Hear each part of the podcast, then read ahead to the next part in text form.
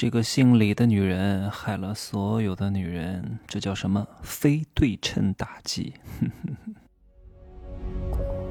没有事实，没有真相，只有认知，而认知才是无限接近真相背后的真相的唯一路径。Hello，大家好，我是真奇学长。这两天力宏哥哥的事情，我相信各位都已经听说了，啊，应该是很乐此不疲。哇，又有瓜可吃了。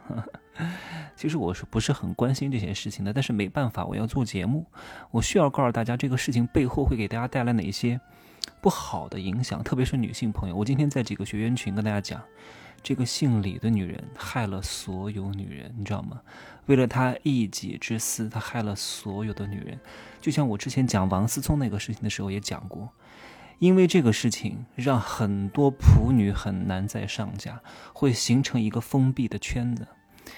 力宏哥哥虽然不是我的偶像，但是我一直非常欣赏他，形象好，身材好，高学历，有才华，唱歌好。但是我很清楚，他再优秀，再有才华，他依然是一个人。只要是人，他就逃脱不了我对人性的理解，一定是有他趋利避害的本质，一定是有自私的一面的。为什么我们会对他如此之高要求呢？就是因为你把他想的太好了，对吧？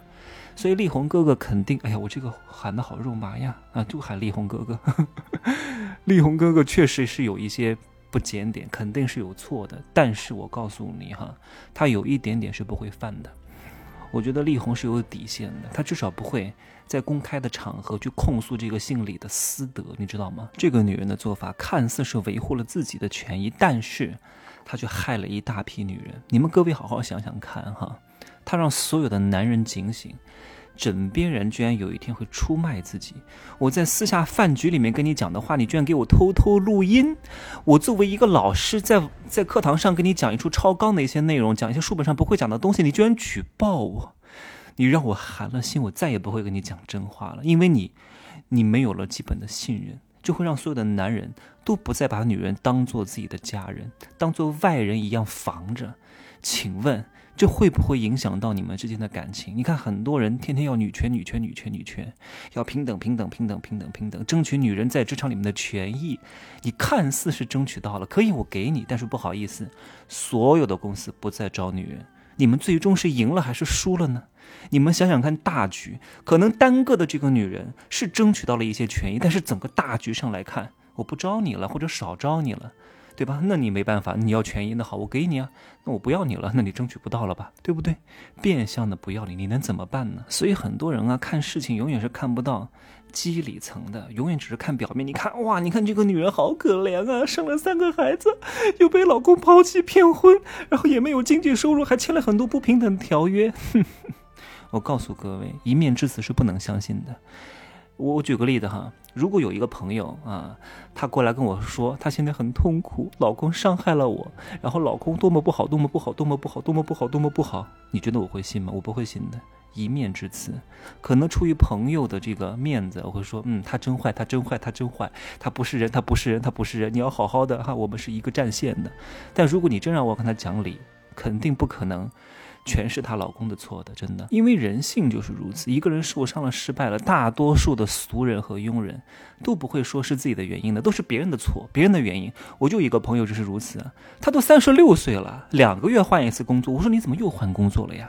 哎呀，这个公司怎么样？哎呀，这个同事怎么样？这个老板怎么样？哎呀，这个不行不行，我从来没有听他讲过是他自己的问题。对吧？你遇到第一家公司可能是老板的问题，你遇到二十家怎么都是老板的问题呢？那你为什么不想想你自己的问题呢？对不对？哎呀，但你没办法。我说，嗯，对你这个老板很坏。毕竟他要的不是真正的结果，他不要真相。有些时候不能讲真相的。对待有些朋友，你就跟着他一块骂就行了。他要的是你支持他就可以了。你千万不要跟他讲，哎呀，就是你的原因，就是你能力不行，不是你老板的原因，也不是你公司的原因，就是因为你能力不行，导致你过不了试用期，然后就被开掉了，然后你不得已换一个工作。这个就是真相，但是你能讲吗？你看大街上很多人吵架，我们总是关心关切弱势的一方。哎呀，好可怜啊，这个老太太！哎呀，好可怜啊，这个残疾人！啊，总是那个健全的人是出错的那一方啊。一个豪车跟一个普通的车撞在一块了，一定是这个开宝马的为富不仁，一定是这个开奥拓的啊受伤了，受委屈了。你看看，哎呀。怎么可能呢？一面之词是不能信的，不能断章取义的。有些人讲的话啊，没有前因后果，你是没有办法对他进行一个全面的评价的啊。比如说这个女人讲这个男人不顾家，但其实可能是什么呢？两个人可能早就已经分手了呀，分居很多年了呀。然后这个女人说这个男人是海王，很可能是什么？很可能女人几年都不让你碰啊，对不对？你说男人移情别恋，很可能这个女人自己先有了一百个黑人男朋友啊，对不对？你说这个男人不给你钱啊，对你抠抠缩缩的，啊，你自己在家当全职太太也没有一分钱收入，但是这个女人有一千双鞋。啊，有五百件香奈儿，然后自己搞各种投资 P to P，亏了好几千万。男人当然不给你钱啊，但是女人不会讲这个事情啊。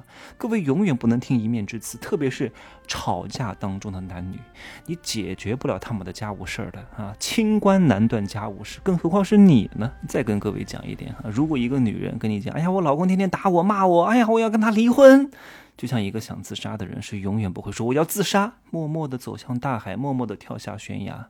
不需要讲的，他为什么要跟你讲？是因为他不会离婚。为什么不离婚呢？各位想想看，你让他离，哎呀，你就离开这个男人吧，他也不会离的，你懂吗？因为她一定还需要这个男人给她的钱，或者给她的什么其他她需要的东西。等她自己的这个需要的东西不能够得到满足，或者说她自己有钱了之后，这个男人再打她再骂她，她不需要你劝，自己就会离开了，因为她有走的勇气和实力。所以当两个人天天吵，但是还没有分手。大致说明是什么？他们的付出跟收益是平等的，是势均力敌的，你懂吗？什么生了三个孩子，什么受了委屈那么多年，哎呀，我终于受不了了，不是受不了了，是现在他敢有有这种赶走的勇气了。当时是因为他觉得对方还能够给他他想要的东西，他暂时隐忍而已。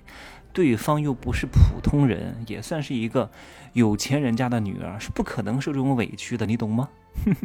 所以这种话呀，你分析分析就能够分析出一二来了。哎呀，我真的是为力宏哥哥感到惋惜啊！真的，你说你想生孩子，能解决的方式很多，也花不了多少钱，你何必遭这个罪呢？哎呀，就变成失德艺人了。你要知道，你作为一个明星，其实普通人发生这个事情，大家还是能够理解一点点的。但是因为你是一个完美的偶像，你是不能够有这种事情发生的。哎呀，太可惜了哈！我为什么说这个女人对力宏哥哥是一种不对称的攻击呢？因为这在这种事情，只有女人在公开媒体上好讲。你说一个男人在公开媒体上说你这个娼妇。你这个女人私德有问题，那就显得这个男人格局很低，他就不能讲，因为他讲了，这个男人就输了，就导致，就就导致一个满嘴讲，另外一个闭口不言。你说这怎么办呢？行吧，啊，我今儿就说这么多，也真的希望各位做任何事情的时候啊，都要有谋局思维啊，一定要。做一步想两步，真正的高手是什么？下这步子的时候，他会想接下来对方要下什么招，对方会出什么棋啊？一定会往后再想两三步，而不是脚踩西瓜皮啊，想到哪儿做到哪儿。哎呀，好好思考一下，你就知道这个世界很有意思的。看似是争取到了权利，结果却害了很多人。你们得恨他。哼，就这样说吧，啊，拜拜。可以加我的微信，真奇学长的拼手字母加一二三零，备注喜马拉雅，通过概率更高。再见。